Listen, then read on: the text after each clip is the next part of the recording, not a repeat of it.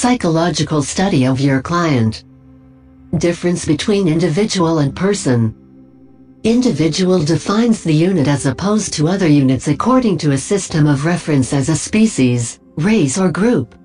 While person is a concept that defines the uniqueness of each individual who belongs to the human species. It is good to know the tastes of each individual or person to direct our message, coherent and without many sensory variations that distract the mind. Integral value of your product or service.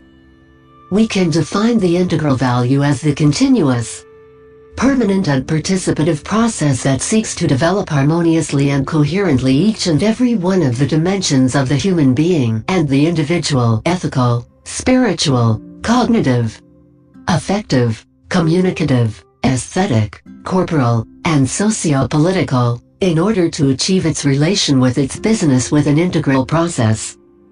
An integral process to make strategic emotional or rational decisions in the common sense, or in emotions can the individual or person, change their reaction due to well-structured messages.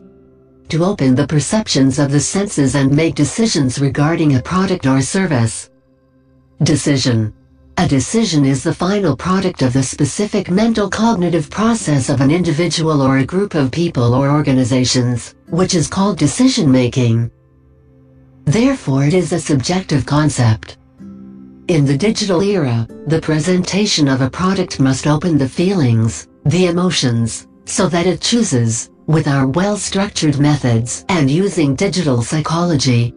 We will reach the mind of your consumer, client or user. MakeALeader.org All rights reserved.